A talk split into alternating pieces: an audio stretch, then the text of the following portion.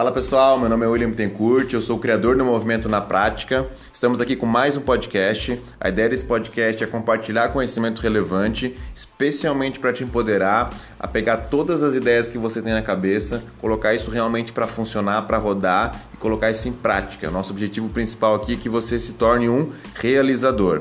Por isso que eu trago aqui várias dicas relevantes para que a gente possa construir essa mentalidade de fazer acontecer. E a primeira dica de hoje, que é fundamental, é o seguinte: cuide de todas as áreas da sua vida. Então, é muito comum nas mentorias de carreira que eu faço as pessoas comentarem que elas não têm tempo para a saúde, não têm tempo para os relacionamentos, mas são pessoas muitas vezes que estão ali trabalhando de 9 a 12 horas por dia. E uma coisa que eu aprendi é que nenhum sucesso profissional é, merece ou garante é, ou vale aquilo que a gente tem de insucesso em outras áreas caso a gente não busque sempre o equilíbrio. Então é um exercício constante, diário, das pessoas buscarem realmente é, esse equilíbrio de alguma forma. E quais são as principais áreas que eu oriento que você olhe com muito carinho? Primeiro, é o trabalho, que é a parte profissional, depois os relacionamentos, e aqui entra é, com família, os relacionamentos conjugais e com as amizades, que são essenciais questão da saúde, aí entra toda essa questão da tua qualidade de sono, da tua alimentação, das tuas atividades físicas e também a questão da espiritualidade, que é a tua conexão com algo maior.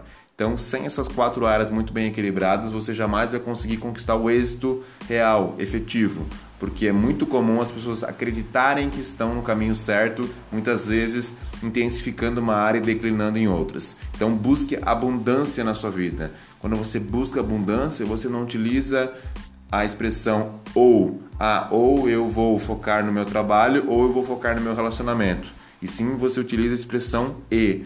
Ou seja, eu vou focar no meu trabalho e no meu relacionamento, e na minha saúde, e na minha espiritualidade. Então isso traz abundância, traz prosperidade para a sua vida.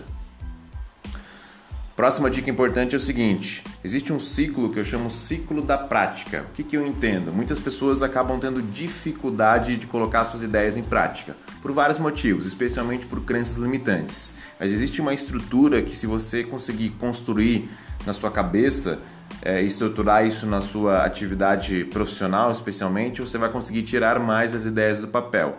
Então, primeiro é entender que o ciclo começa pelo mundo, depois cabeça, cabeça, papel, papel, mundo. Então, grande parte das ideias que nós temos, elas vêm de estímulos externos. Quando elas chegam na nossa cabeça, a gente precisa estruturar isso. E muita gente acaba não organizando isso na cabeça e acaba esquecendo porque nossa memória é fraca.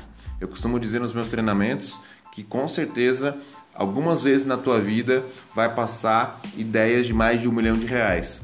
Pena que a gente não coloca essas ideias no papel e por consequência não coloca isso em prática depois. Então depois que as coisas estão na sua cabeça, você pega isso e de maneira estruturada você com ferramentas coloca isso no papel. E aí no papel você deixa isso mais organizado, mais, metod... mais metódico, mais processual.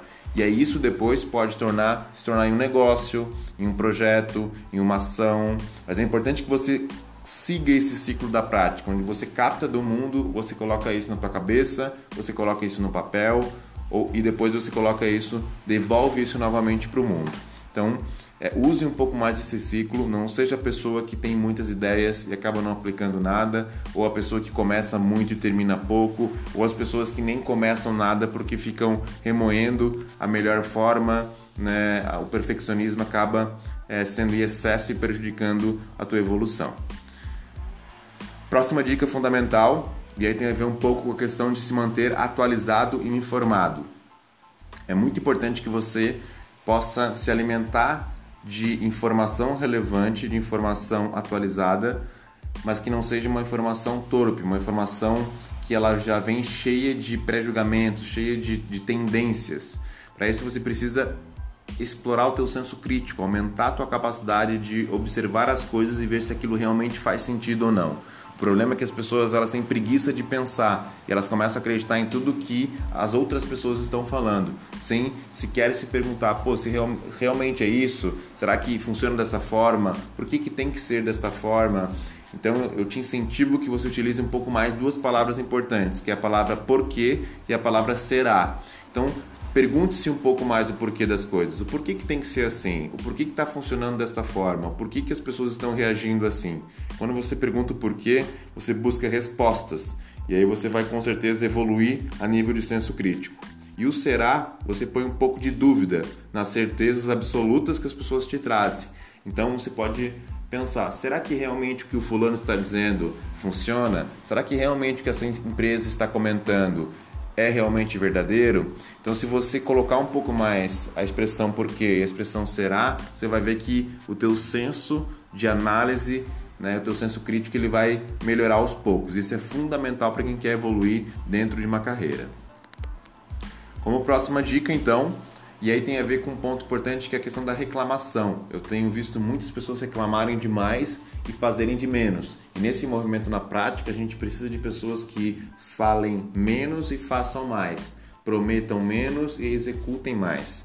Então, quando eu paro de reclamar, automaticamente eu quebro o ciclo da reclamação e eu me jogo num ambiente mais propício à ação. E para isso eu posso utilizar uma expressão poderosa, que é a expressão é, basicamente da seguinte forma: só tem problema com tal coisa quem tem tal coisa. Então, trazendo alguns exemplos, só tem problema com o pneu furado do carro quem tem um carro e muita gente não tem carro. Só tem problema de ficar acordado à noite pelo choro de uma criança quem tem um filho, quem tem uma criança. E muita gente gostaria de ter e não consegue. Só tem problema, só tem conta quem tem possibilidade de comprar. Porque se você não tivesse, você não teria conta. Então é importante que você entenda isso, que quando você utiliza uma expressão simples, mas poderosa como essa, você começa a ver que você tem muito mais a agradecer do que a reclamar. E se você não balizar essa balança, você acaba se tornando uma pessoa que diminui a sua energia porque você olha para o seu mundo e vê as coisas ruins que estão acontecendo, em vez de enxergar aquilo que realmente está é, positivo, está realmente como você gostaria que estivesse. Então é bem importante essa dica. Próxima dica fundamental tem a ver com as inteligências. Hoje a gente está no momento de construir novas habilidades, novas competências e, por consequência, novas inteligências. E eu considero que existem quatro inteligências fundamentais daqui para frente. A primeira é a relacional, que é a nossa habilidade de interagir com as pessoas e também é buscar o nosso autoconhecimento. Mas essa capacidade de criar conexões cada vez mais vai ser importante.